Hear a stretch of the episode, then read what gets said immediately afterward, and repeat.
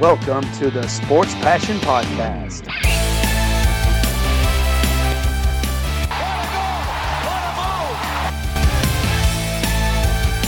Oh, blocked by James! LeBron James with rejection. And here's your host, Lars Marendorf. Hello and welcome to the Sport Passion Podcast. This is going to be a special episode as I've decided to do an all English episode for the first time. So, um, welcome to anyone from all over the world who's going to listen to this for the first time through this podcast show. Um, there's a pretty simple reason why I decided to do this all in English because I wanted to do a show once a month where I have experts from North America on the line to talk about certain topics, to talk about certain aspects of the leagues I cover. Uh, it's going to be mainly NHL at the beginning, but uh, maybe different uh, leagues as well. And I thought that if those interviews are in English and if 90% of the show is in English, why not do the rest in English as well? So someone who wants to listen to it and doesn't know any German doesn't have to go through the German introduction there. And so this is pretty simple the reason why I decided to do this show in English. And as I said, it's going to be once a month. And what I'm going to do is I'll put out an RSS feed as well, where people who want to subscribe to the feed and who want to put it into their podcast app and whatever they are listening to this, they can have the opportunity to just put in the English feed there. Like I said, once a month is right now my plan. So yeah, welcome to to the show, and um, this is going to be an episode that is focused on the NHL, and this one is focused on one transaction in the NHL. It's going to be on the Patrick Laine and um, uh, the Dubois trade, um, Pierre-Luc Dubois trade there between the Winnipeg Jets and the Columbus Blue Jackets, and I had from the uh, Columbus Blue Jackets NHL.com feed, uh, Jeff Svoboda online to talk about the Blue Jackets perspective. And after that, there's going to be Murat Artes, who's from the Athletic in Winnipeg, talking about the reasons why the Jets did this transaction and um, trade Patrick Laine. And in the end, there's going to be a short um, summarize summarization from myself and my own opinion about this trade, who won the trade. So, again, welcome to the show. And if you guys have any questions or remarks, comments about this, I would be happy um, to interact with you um, at Lars underscore M A H. Lars underscore Ma is the Twitter feed. So, uh, if you want to follow me, um, I would be happy to have you guys as followers. And other than that, enjoy the show. And um, yeah, talk to you soon. Bye.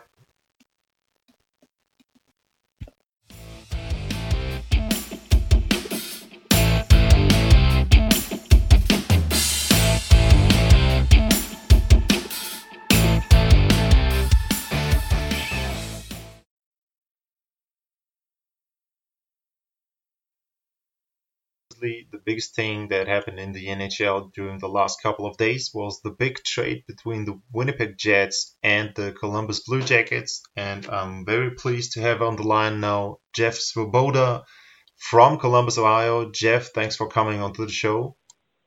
Thank you for having me. Looking forward to it. Jeff, I mentioned that you were on the show before, and last time you talked about how you are working daily with the team, and that's something that I always admired for media people in the United States, in the North American leagues, that you guys have those direct access to players. You can go into locker rooms, you can talk to the members, to the players, obviously, if they want to, but still you get the access. Whereas in Europe, especially um, with with media members there, you got to ask for the media personality from the team to give you access there. So um, due to COVID, a lot has changed in the media. So how has your daily work changed regarding interacting with players? How is the access right now? How is the access to the team and to the players that you have right now? How are you able to cover the Columbus Blue Jackets? Yeah, you're definitely right. It has changed, uh, certainly. And, and you are also right that it is kind of a nice luxury uh, being a writer here, uh, as opposed to, you know, I, I guess overseas, especially I've seen it with like uh, soccer, especially how the access is just totally different. Uh, and so here, yeah, pro sports in, in, uh, in North America, yeah, you pretty much, as a writer, have that ability, you know, in, in normal times, obviously, uh, to just walk right up to a locker and start talking to guys. Uh, you know, unless they just don't want to talk about it, they're usually pretty willing to give you a couple minutes of their time and uh, entertain what's on your mind. So uh, obviously, we are not able to do that right now, and it changes a lot of things because you know you just miss kind of that access and that familiarity. I, I think it helps a lot just to to build relationships and kind of get to know guys. Uh, when you can just kind of grab them for a second or two and just have a personal conversation with them and, and even talk to them whether it be on the record, off the record. Uh, you know, a lot of times there's just kind of you just have the chance to walk up to a guy's locker and just kind of start talking with them about something, and you know, you never know that might be the basis of a story somewhere down the road. Uh, whereas right now everything is being done uh, via the Zoom calls, so everything is being done virtually. Uh, no locker room access for uh, you know at home or on the road. Uh, so so it changes a lot. It changes kind of that interpersonal dynamic um, that you have with the players, and, and especially for the for the players who are new players for the Blue Jackets. You know, guys that we had signed before the season. You know, we've never actually, as media members, had a chance to meet any of them. So it's kind of weird. Uh, it's, it's different because normally you're able to start building a relationship with guys and get to know them a little bit, and, and we're just not able to really do that as much right now. So, you know, from a from a writing aspect, it, it does change it. Um, you know, the fact that you still are able to do you know, pretty much we have daily Zoom calls except for the days that the team is off. So you can talk to the coaches, you can talk to the players. Uh, it's not quite as intimate, and there, you know, there, there's not as many one-on-one conversations, but we still do have, you know, meaningful access, and so so that's nice. And so you know, you just kind of have to take it as it comes. There's so many worse things in the world uh, going on right now that you know to sit there and complain about not being able to be allowed in a locker room would be kind of silly. So uh, you just kind of have to take it as it is, and you know, there's some other differences as well. Uh, you know, teams can only take so many people on the road. So normally I would be traveling with the team, be on the team plane, be in the, you know, uh, be at the road games, and we're not able to do that this year. So I'm I'm pretty much just watching the road games from home. Uh, makes it a little hard to kind of figure out what they're thinking as far as uh, team lineups and things like that. So you miss that, and and you miss the travel. Uh, you know, I, I would certainly wouldn't mind a, a trip to, you know, usually in January, February we have a trip out west uh, to California where the weather's a lot nicer. Uh, you know, you miss that. You miss you miss the beach trips to Florida. so uh, that's the kind of stuff that, that definitely is different as well. Uh, but you know, obviously, like I said, it's just a, we're all in a different kind of place right now with the world, and you just have to make the best of it. And so I think uh, that's kind of what we're all doing right now. And also from Germany, the NHL did quite a good job in my mind to be able to provide some Zoom calls there with German players during the COVID break there and also during the bubble there. So there is access, obviously not the access that we used to have there, but it's great to hear that you are able to at least cover the team in the way you are right now. As I mentioned, there was a big trade in the NHL between the Winnipeg Jets and the Blue Jackets. Um, the Blue Jackets trade Pierre-Luc Dubois to the Winnipeg Jets and a third round pick, and Patrick Laine comes to Columbus, um, Winnipeg retains 26% of his salary. And there's also Jack Roslovic. Is it Roslovic or Roslovic, um, the name who's coming to the Blue Jackets? I think everyone here has pronounced it Roslovic to this point, so it's kind of a hard C. But I probably, you know, where he would, I guess he would probably be of some sort of uh, Serbian descent or something. I would assume would probably be Roslovic there. So, but I, maybe we've Americanized it a little bit. It's uh, kind of the same in the NBA. You get it with uh, Nikola Jokic or Jokic there, so there's some uh, mispronunciation there as well. But anyway, um, the trade was a trade of two players that were yeah uncomfort- uncomfortable with the situation with their old team. They both wanted out of their old place there. So, um, but for me, the obvious thing is it was strange with uh, Dubois in Columbus because he had just signed a contract in the off season. And so I was just curious to know. Um, you talked about um, talking to players on and off the record. Um, there has not been anything in the media yet about the reason why he wanted out. But have you heard something? Has he explained something, at least to the team there? uh, for me, it was just strange to sign a contract with a team and then a couple of weeks later say you want out of the place. Um, I would have understood if he would have held out with the team and said, I, am not going to sign a contract with this team. I'm sign a contract with a new team there. Trade me to this place or to these teams. That's something usual. But um, yeah, what have you heard about the reasons maybe why he yeah wanted out of Columbus?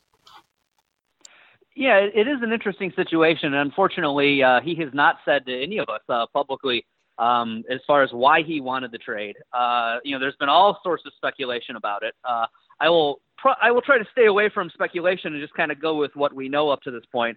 Uh, and you know, there's been people who with the team who have said that he has not even told former teammates or management as to why he wanted to be traded. Uh, so, so there's a lot of question marks out there, I guess you could say, about how this whole thing developed. Uh, I think he signed because, you know, if he was going to play in the NHL this year, he was going to have to have a contract. So uh, the thought was, even though he didn't necessarily want to be in Columbus at the time that he signed, it was more of, you know, I'm going to try to play through this. You know, I want to be traded, but you know, for me to play NHL hockey this year, I've got to sign a contract. And he was a restricted free agent, so he wasn't on the market uh, necessarily. So it was more of a situation of he was just going to try to play through this. Uh, and it kind of deteriorated and it just didn't work out. Uh, I don't think his heart was in it. Uh, and, and Pierre-Luc Dubois is a pretty emotional guy, and that's something that we've all kind of learned over the last couple of years of being around him.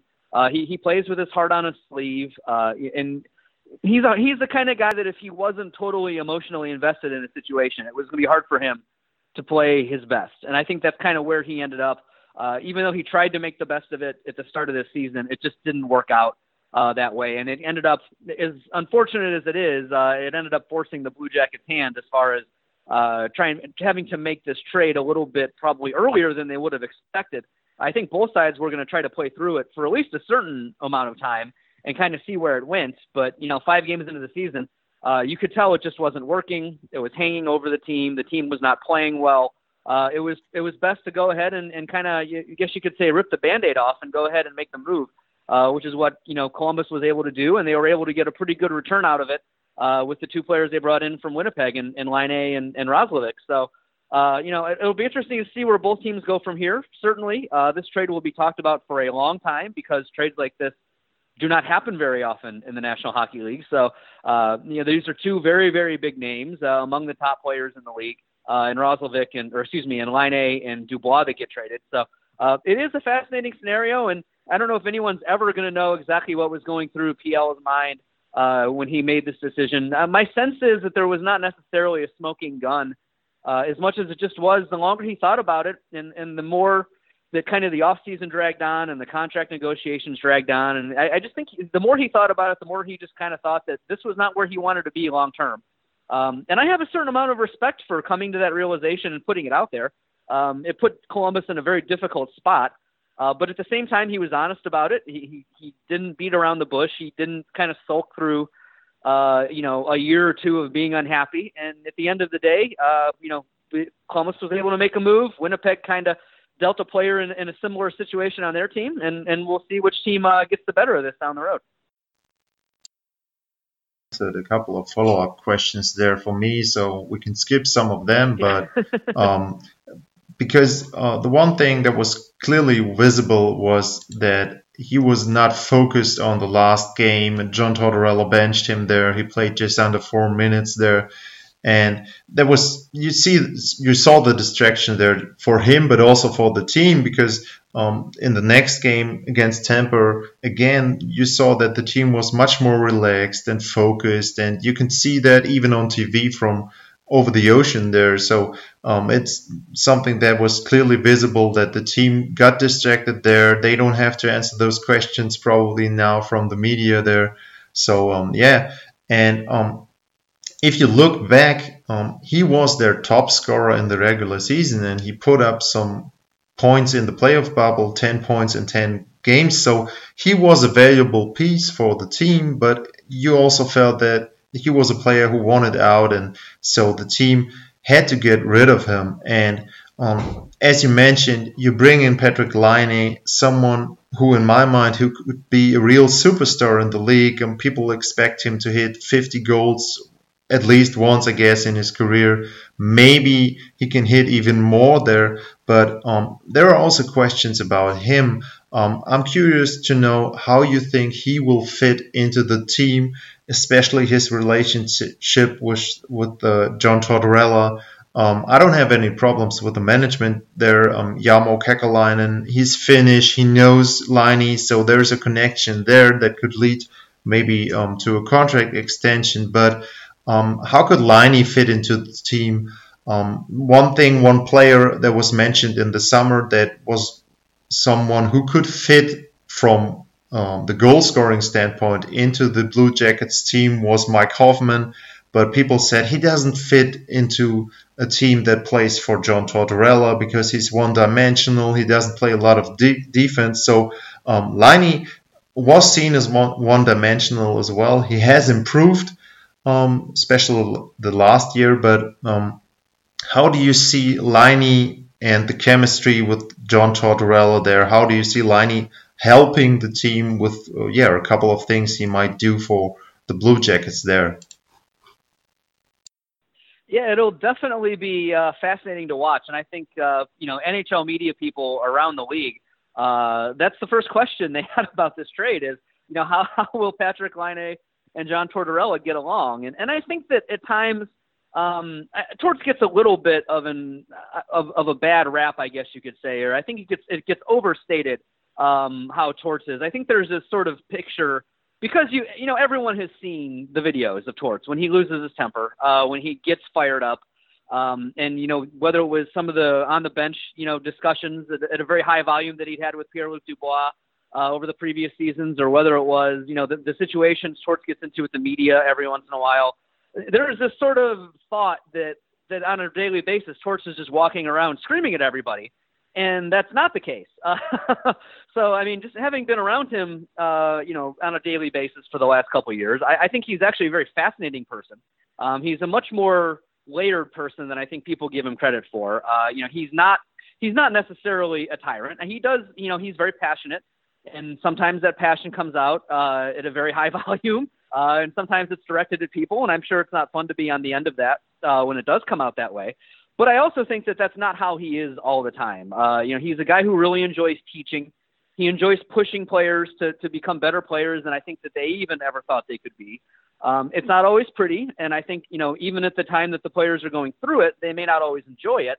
Um, but I think you know the the majority of the players who play for Torts um, really they understand at the end of the day that he's trying to make them a better player. Uh, so how does this all impact Patrick Laine is the, is the big question. And you know I think you know the biggest thing for Torts is he wants players who are going to be responsible, who are going to play hard, and are going to leave everything they have on the ice, and, and they're going to play as part of the Blue Jackets team concept. And so uh, I think the, the reports that I've gotten from Patrick Laine, and it's, it's hard to necessarily know exactly what was going through his mind with what was going on in Winnipeg, and, and you know why the reasons he wanted out of that place as well. Um, but you know, for most of the people that I've talked to who have played with him or been around him, you know, they say he's a good teammate. They say he plays hard. They say he wants to win. Uh, so you know, those are some of the biggest things right there uh, that, that, that John Tortorella will like about him. Uh, the question about defense is a legitimate one. I think both scouts and kind of the analytics uh, would say that Patrick Laine is not one of the best defensive forwards in the NHL. Um, I think they can put up with some, mis- as long as they're, you know, I think the Blue Jackets and Torts will put up with mistakes as long as they're they're effort mistakes.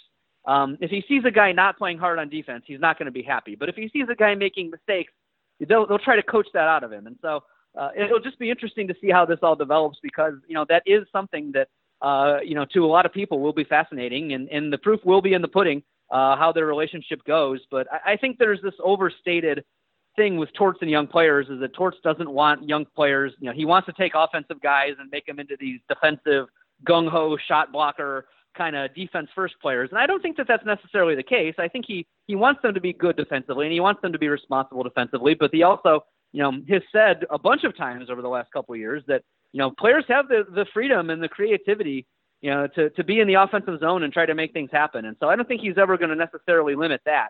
Uh, it's just a matter of if, if is playing the right way, playing responsibly, um, and playing as part of the team concept. And, you know, they'll, they'll, they'll tolerate mistakes as long as they're made kind of in that framework. So it'll be interesting to see how it all works out. Uh, and, and we'll get a front row seat for it. That's for sure.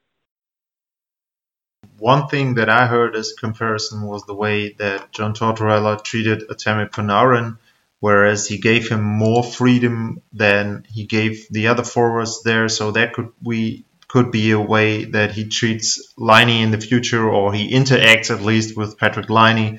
Um, if you look at the numbers, it's pretty obvious that he is the one piece that they might be missing. They are 26th in goals for, they are 28th with a power play of just 7.7%. So if there's one guy, if there's one player from the NHL you could put in there to score goals and to score goals on the power play, that is maybe other than an Ovechkin or someone like that. Laine is the one player you could put in there, um, and they he's the guy they were missing, and maybe he will be the next great superstar there in Columbus, maybe their greatest superstar since Rick Nash. So, yeah, he might be a perfect fit there. Um, one other thing that I mentioned before was the contract. Um, Laine has just one year left, and there's the question mark again: how long will he stay with the team? Some other players like Matt Duchene, um, they had those question marks there with those players as well. Panarin I mentioned. So, but it seemed to me that the team was pretty confident trading for Laine with a general manager from his country that knows him very, very well there and they are confident that they are able to sign him longer. Um, has there been any news on the way they want to do it? Have they set a date maybe until they want to have him signed? Do they even want to start the process? No. So um, has there been anything said from the team, from the Blue Jackets about the contract uh, of Patrick Laine right now and, and about the new contract he might sign? Yeah, that is a good question, and that's one of the kind of uh, determining factors as to how this trade works out is if the Blue Jackets are able to sign him long term. Um, obviously, that would make it a much better trade for Columbus. You know, he, he just has one year on this current contract. He also has two more uh, restricted free agency years. So, um, you know, he, he's still sort of under team control for three, but, you know, but obviously he doesn't have a contract into that time. Uh, so, so having said all that, um, yes, obviously uh, the biggest priority right now, or among the biggest priorities right now, because Columbus does have they have a lot of contracts expiring over the next two years, and so they've they've got a lot of guys, you know, from Captain Nick Foligno to Seth Jones, Zach Werenski, you know, Max Domi, uh, and now Patrick Laine. Over the next year or two, all of those deals are going to be expiring. So uh, Jarmo's got a got a busy couple summers here uh, coming up uh, for him to kind of get through it from a contract situation. So, but Laine will certainly be one of the people at the front of the list that they have to get figured out. I, I suspect suspect that you know there has not been any official word um, from the team or anything, but you know the reports are kind of are, and the chatter is that you know Columbus probably doesn't make this trade unless you know they were able to kind of at least get a sense from from Laine's camp that he'd be open to a long term extension. Uh, Laine has said he's you know obviously he hasn't spent much time in Columbus, but uh, he said he's heard nothing but good things about the city, so he's excited to come here and see what it's all like. Uh, you know, you can't predict how it's going to go, um, but you know, he he seems to have a, a good attitude coming in here and, and is excited to see what the city is all about and see what the team is all about. Uh, so you know, it, it would not surprise me if if they have already at least kind of th- said, you know, hey, are you interested in this kind of thing, and, and probably gotten an affirmative answer, or else you know they may or may not have made the trade. So.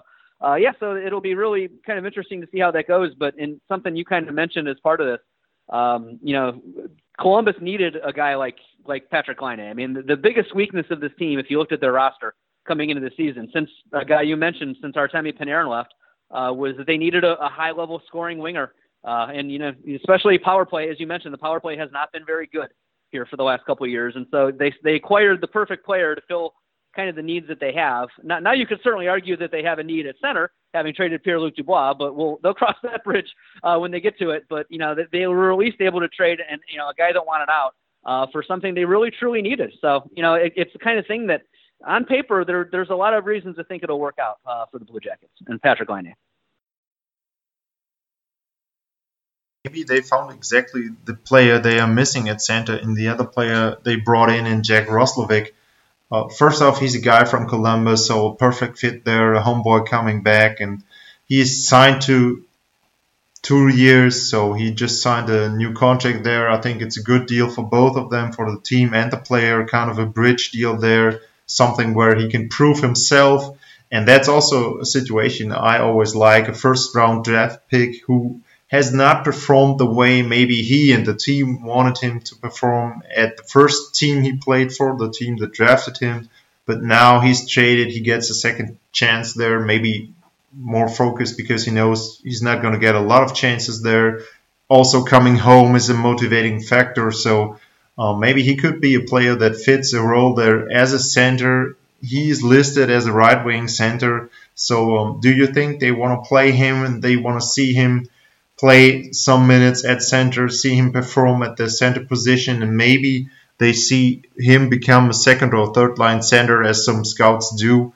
So, um, yeah, have you heard anything about him fitting a role there at the center position for the Blue Jackets? Yeah, I think that is uh, that's the plan. That is what uh, General Manager Jarmo Kekalainen said when they made the deal. Was that they they see him as a center. Um, obviously, they've scouted him for a long time. They didn't have to go very far because he is from Columbus. Uh, so so they've known about Jack Roslovic for a long time, and, and Jarmo even said they they would have liked to have drafted him back in 2015. Uh, he ended up coming off the board. I, I think it was four picks before Columbus uh, had a selection. So um, kind of, uh, you know, it was one of those great kind of maybe would have been, could have been for for Jarmo was the the thought that he really had always wanted Jack Roslovic on his team.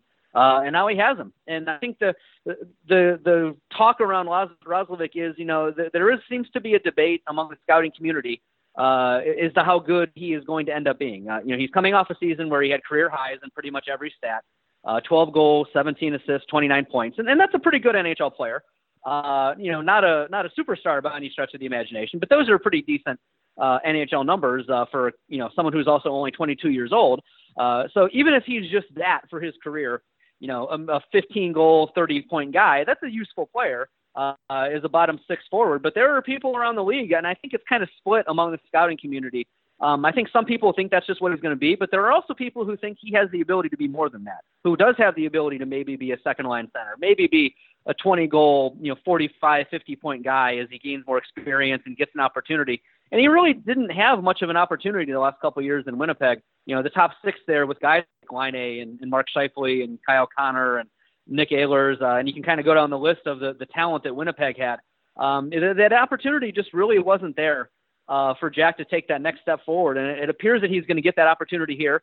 Certainly, the hometown aspect of it. Uh, you know, he grew up dreaming of being a Columbus Blue Jacket. Everyone in Columbus who's part of the hockey community is, has wanted this to happen for a long time. And now that it's coming true, you know, the hope is that this is a place that he blossoms uh, and, and becomes the NHL player that I think a lot of people think he can be. So uh, it, it is sort of a fascinating subplot of the whole thing because, you know, if he ends up being a really good player here, uh, it's going to mean so much to this community uh, and so many people who've worked so hard uh, over the last 20 to 30 years to make this be a place that you know NHL players can come from.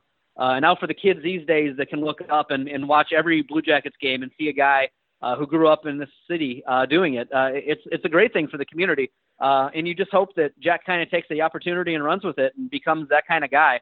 Uh, but I guess time will tell. Uh, he's going to get the chance here. You know, he, between he and Alexander Texier, uh, who's the, the French centerman who uh, has played you know pretty extensive minutes so far this year, and the team really likes uh, 21 years old. I think they think they've got a, a you know pretty good, solid you know young core of centers to go with Max Domi right now. So uh, you know it, obviously everyone has to keep kind of growing and getting better, but they, I think they feel pretty good about that whole thing, and they're certainly excited to have Roslovic here. I can tell you that for sure. Idea when one of them will be able to play for the team for the first time because I know that uh, Roslovic has been in the US, so maybe his uh, quarantine there is shorter than the one Laine has. Also, Laine is injured right now, so do you have a date or a game that maybe they will suit up for the first time for the Blue Jackets? Yeah, that, that's the big question that's still out there. Uh, Roslovic has practiced with the Blue Jackets already, uh, not playing Tuesday night against uh, Florida in the game that they had scheduled there. Um, I think that's more just because of the fact that he hasn't, you know, he's been training with the the local youth team here, the the AAA Blue Jackets, but um, that's not quite NHL speed. So uh, the thought is they want to get him some practices uh, before he gets out there, um, and plus they like the way they're playing right now too, so they don't really want to uh, upset the lineup uh, necessarily, you know, too quickly. Uh, but it seems as though he, he's cleared his quarantine. Uh, he's been tested enough to be out of that. So, you know, at some point in the very near future, he should be on the ice for the Blue Jackets. Uh, Laine is a little bit more complicated, um, mainly because he has to get a work visa, uh, being Finnish uh, and, and playing in Canada. He has to get that done. So, but once he gets that taken care of, and I and no one knows, I don't think how long that's going to take. Um, but once that gets taken care of, he'll come to Columbus and have a 48 hour quarantine. Um, and then from that, he would be good to go from a from a COVID aspect. Uh, the question is just is the injury, which he said is minor. Uh, the day that they made the trade, he said it was nothing he was really worried about. Um, but that you know still is something that needs to get figured out. So between the work visa, the 48 hour quarantine, and then his uh, his upper body injury, it's looking like either late this week, early next week uh, would probably be before we would see Patrik Laine uh, in a in a Blue Jacket sweater.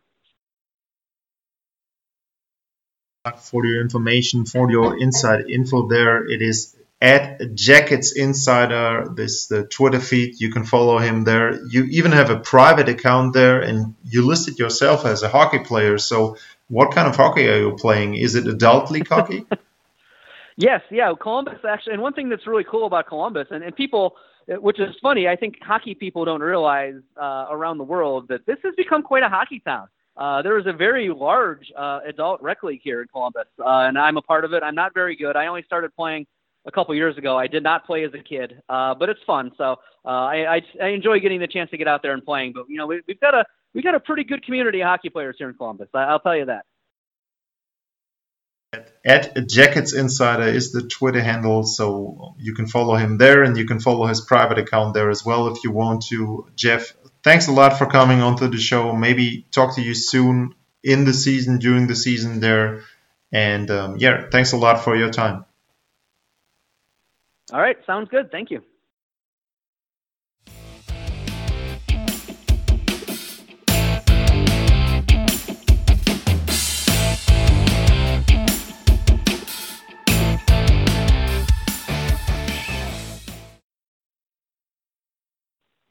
Okay, so after having the perspective from the Columbus Blue Jackets just a couple minutes ago, um, I'm happy to have online from the Athletic Winnipeg, uh, Murat Ates. Murat, um, you've joined us before. Thanks for coming back onto the show. How are you?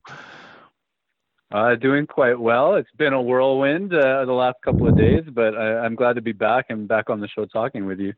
Yeah, and a whirlwind. Um, you mentioned um, there, so there has been a lot of yeah, um, news and, and opinions coming out of Winnipeg and coming um, out of the NHL about this trade. Um, I just uh, mentioned the details a couple minutes ago, so let's just dive into it. Um, from my perspective, the Winnipeg Jets traded a player that has the potential to be a real superstar in the league. So why did the Jets have to trade Patrik Laine? Well, I think that we knew, or at least I was under the impression that Patrik Laine was going to be traded at some point. Right. Uh, I'm a little bit surprised by the timing, uh, given that they were able to pull it off within the season. Now, the situation for me is this. I mean, you, you hear some supposition every now and again about Laine's relationship with the players or the coach, and I, I don't know that that was necessarily the driving force here because he was here to play. He played a wonderful first game. He was hurt afterwards. Um, but Patrik Laine showed up in great shape, ready to take that kind of superstar step forward at 22 years old this year. But contractually, he's 22 years old. This summer, he was going to have arbitration rights and summer arbitration rights in 2021 with unrestricted free agency eligibility in 2023. What does that mean? Is that simply by asking for arbitration and guaranteeing himself a solid raise and uh, as much of a case for a raise as possible, um, he was also going to be forcing Winnipeg's hand because a team can only select a one or two year arbitration deal. So if you're the Winnipeg Jets wanting to have long term value for this player, you're not going to choose two years to walk him right to unrestricted free agency in the summer of 2023.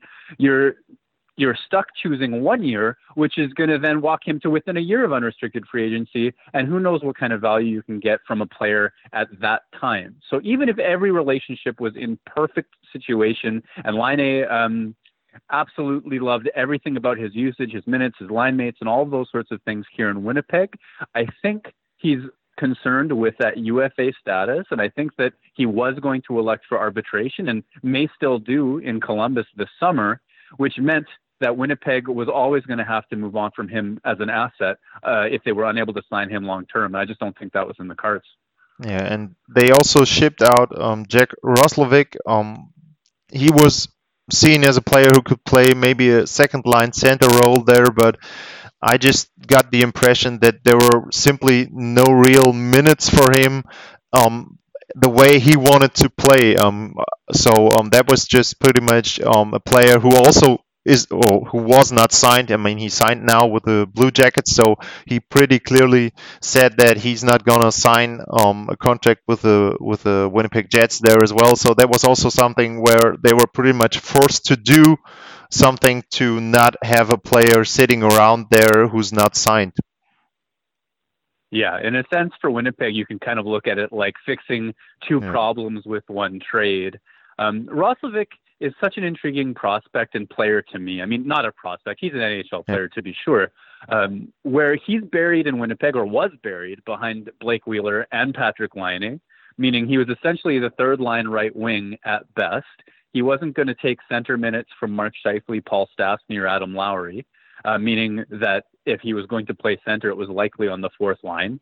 Um, and that's not an ideal situation for a player like Roslovic, who sees himself uh, in that offensive light. I mean, in college, in sorry, playing for the U.S. National Development Program, he was on a line with Auston Matthews and Matthew Tkachuk, I believe, for an extended stretch. And being a little bit older than them, he outscored them. He was as dominant as they were for a stretch coming up. He had a strong college career as well, put together some points. He was a point per game for the Manitoba. This is an offense first player in a lot of ways. And in Winnipeg, the third line is traditionally anchored by Adam Lowry, and it's a checking line. So, you know, yes, there's a nice story in in that Jack Roslovic gets to do a bit of a homecoming, go to Columbus, where he he grew up. He was even training there this uh, this off season while he wasn't signed with Winnipeg. There's there's nice things there, but it really to me is about him being buried in Winnipeg uh, behind other offensive players, and the role being so defensive that I don't think it was something he was buying into as well. So it's kind of a clean break from that situation as well. Okay, so let's take a look at the player that brought in Pierre-Luc Dubois. Um, obviously, also a very talented player. You trade out, you trade a second or a second pick uh, to a, thir- a four third pick there, so it's pretty much a wash there uh, regarding where they were drafted, Laine and Dubois. Um, but you mentioned that Laine showed up in great shape, and I don't know about the physical state of Dubois. He seemed to be um, healthy there as well, but um, people in Winnipeg must have seen the, the, the last shift or the last game he played um, in Columbus as well. So, is there a little bit of a of a red flag that he's also a guy, or he he might be a guy who, if he's not focused, um, it could turn out bad pretty quickly. Because I didn't expect this to turn out the way it turned out. After he signed a contract, stayed with the team, and then I mean he asked for a trade, but like you described, there are ways to handle a trade request and still play uh, for your team. So, was there some concern in Winnipeg, or is there some concern in Winnipeg about the way he went out there in Columbus?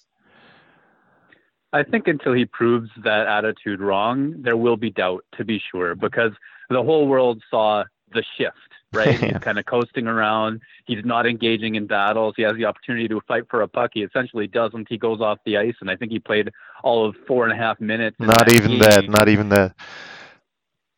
Even less than that. Okay. Yeah. I mean, that proves a point, and I, I think that um, I think that the speed at which that situation came to a head in Columbus is why we're talking about this trade right now and not during the summer. It's clear that something needed to end there very, very quickly. The interesting thing is that Luc Dubois has kind of decided not to answer questions on exactly why the discontent yeah. was there. Uh, he spoke to media on Saturday, sorry, on Sunday morning, pardon me, and really just wanted to say nice things about John Tortorella, nice things about his teammates, nice things about everything there, while insisting he wants to be true to himself as a person and a player. So clearly there was some kind of conflict there, uh, and I don't know the, the nature of it his dad is an assistant coach with the Manitoba Moose, and he spoke to, to us yesterday. And again, he said, you know what?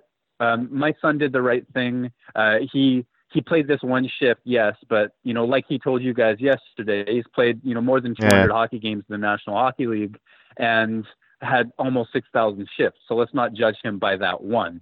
So your point is is exactly right, and there will be the doubters, and there absolutely will. I just don't think that that shift is the long term expectation for his play in Winnipeg.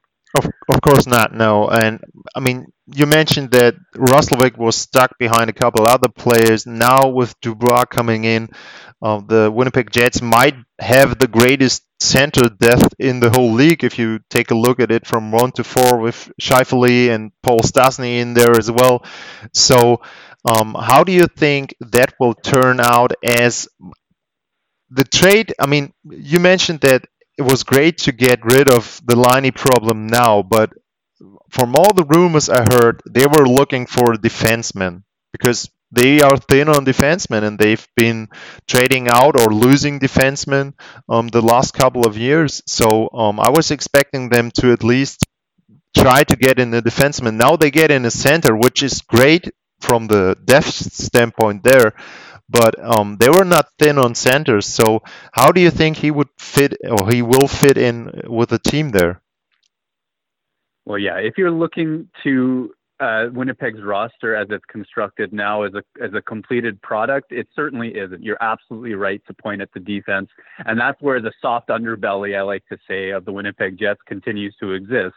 That said, um, Winnipeg has been looking to fill a void at second line center for a long time now. Even when Bryan Little was healthy before that unfortunate incident taking a puck to a head last year.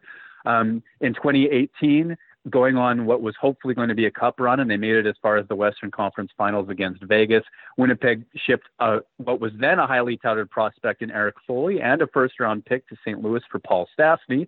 Um, that went well in that Stastny helped them into the Western Conference Finals. So in 2019, they tried the same trick again, and this time acquiring Kevin Hayes yeah. from the New York Rangers. It didn't work out quite as well, but again, there were assets going out. Even last year, with defense being such an issue, at the trade deadline, yes, they acquired Dylan DeMelo, but they also sent assets out for Cody Eakin to try to bolster center depth at that time. So it's been a problem in Winnipeg for a while. Um, to have a succession plan now where it's Mark Scheifele at, I believe he's 27 years old in that range, but definitely a veteran to be sure. Um, and then 22 year old Pierre Luc Dubois, who already is a second line center and may push for first line quality at some point. It solves a really big, important problem now and in the future for the Jets. So I think they'll be content there. Um, you can run uh, Paul Stastny perhaps as low as the third line, move Adam Lowry to wing on that line, make it a real tough minutes line. Not sure exactly what the plan is yet, but the depth is there, the quality is there, especially for this season. And then you wonder how they're going to address the defense as time comes, uh, time goes by. Yeah, and I mean, in, in difference to Laine, uh, Dubois is signed for one more year. He's also going to be a restricted free agent after that. So, so there's more, um, at least, cost and maybe a contract certainty there um, for him as well.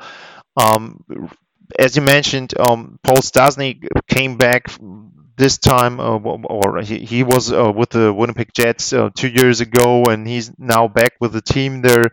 So, um, how do you think he will react to um, another center coming in there, um, as he's also going to be an unrestricted free agent again after the season. So I mean, he left as one um, to Vegas, and now um, he's got one year left on his contract um, once again, and maybe now he, he gets another center in there as well. Do you think that? Um, that might cause him to, to leave, or is that something the team didn't really care about when, when making this trade? Well, that's a great question because before this trade was made, I thought that Paul Stastny was actually in a really good position here in Winnipeg. He was going to be playing with Kyle Connor and Patrik Laine on that second line. That's how things started off, um, which was a great situation to pile up the assists, get those offensive numbers back up. And at his age, I think he's 35 years yeah. old now, just turned. It would be the last opportunity that I saw for him to put up incredible numbers to the point where he would get a, a really nice unrestricted free agent contract. Um, now he might be bumped away from Winnipeg's prime offensive players. He's been playing with Andrew Copp and Nick Ehlers, and they've been productive. Uh, he's up to three three points. They all came in one game, but he's also created a lot of scoring chances. So he's played well. Um, and I thought that coming out of that situation, if Winnipeg didn't have any other options, that perhaps a one or two year deal for Stastny would be a really nice way to sort of um, bridge the gap between today and when Cole Perfetti, their top prospect yep. center, is ready. Now, with this depth, it's you, you raise a really good question. You know, what's going to happen next? not only is he an unrestricted free agent, but so is Adam Lowry this summer. If Winnipeg would be so lucky as to bring three of its four current centers back, you could look at them to continue to have excellent depth uh, moving forward as their defensive prospects like Ville Heinola, Dylan Samberg fill in the gap of the weak defense that exists now. Um, if not, then there continue to be holes on the team that need to be addressed in other ways. So, you know what? I, I still think he's in a good position to put together a good resume and get a good contract. And the question is just whether Winnipeg can fit him in anymore. Yeah, and maybe they don't want to, and maybe, like you just said, they're gonna use the money uh, for looking for a defenseman there and trying to fill that hole there uh, on defense. Um, just one last question: When do you think uh, Dubois will be able to play for the team? Because for the Blue Jackets, there there are two different uh, scenarios uh, because they got two players. One was in the U.S. already. You mentioned uh, Roslovic playing with the youth team there, and uh, with Laine, he's injured and he has also to uh, quarantine there. So, uh, what is the situation and the rules uh, from, I would guess, the, the health department of Canada for um, Pierre Luc Dubois? Yeah, um, it should be a two-week quarantine, okay. and that that's the the rule in, in the province of Manitoba. Uh, almost no matter where you're coming from in the world at this stage. Actually, that was just updated. No matter what province in Canada or country you're coming from, it's two weeks. Now, I know the Winnipeg Jets are hoping to be able to shorten that. Uh, they've uh, tried to make the case to shorten it to seven days with COVID testing on day yeah. one, three, five, and seven, as as per protocols in different situations. But I don't think that, that I don't think that that's necessarily going to change. So Dubois arrived here this past Saturday night, and that'll start the clock on his uh, 14 days worth of quarantine. Okay, good. So Murat, um, thanks again. I know you you're very busy. Um, you mentioned that you got calls all over the day. So thanks for taking the time to come on the show here and talk a little bit about this trade. And yeah, maybe we can talk uh, later on in the season. And maybe there's obviously um, there's hope for the playoffs there uh, for the Winnipeg Jets. They have been a team that was um, claimed for uh, winning the Stanley Cup a couple years in in a row. I saw them as a team that might not have it anymore, but maybe this trade will will bring them into the mix there again. So um, Murat, thanks again for your time. Thank you for having me. My pleasure.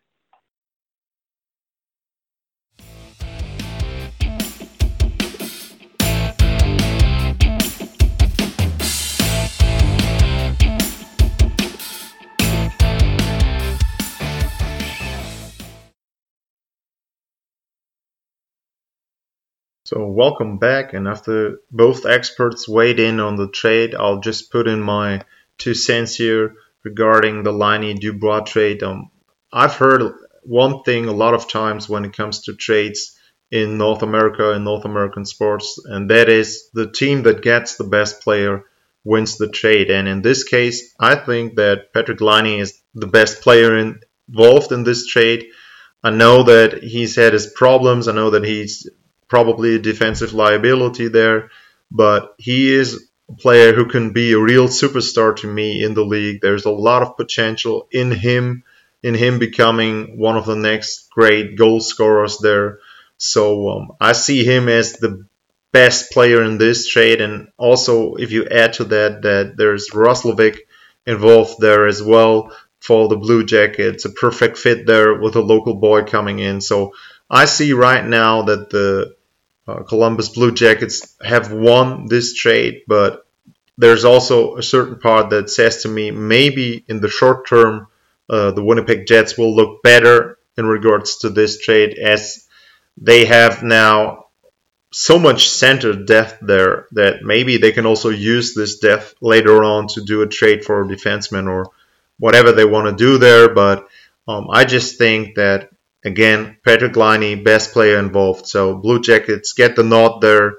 And yeah, hopefully, I mentioned that after uh, those two interviews with the guys as well, that this is going to be one thing that we'll see more in the league.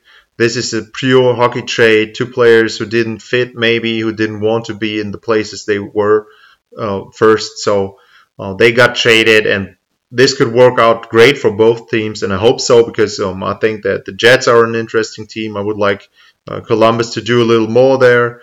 So um, yeah, um, just um, for me, great story there. A lot to talk about for both teams and um, a great shade. And yeah, that's just my two cents on this one.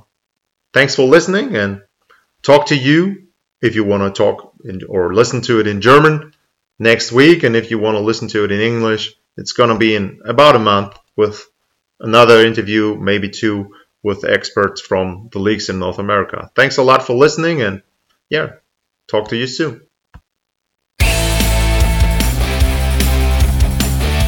Talk to you soon.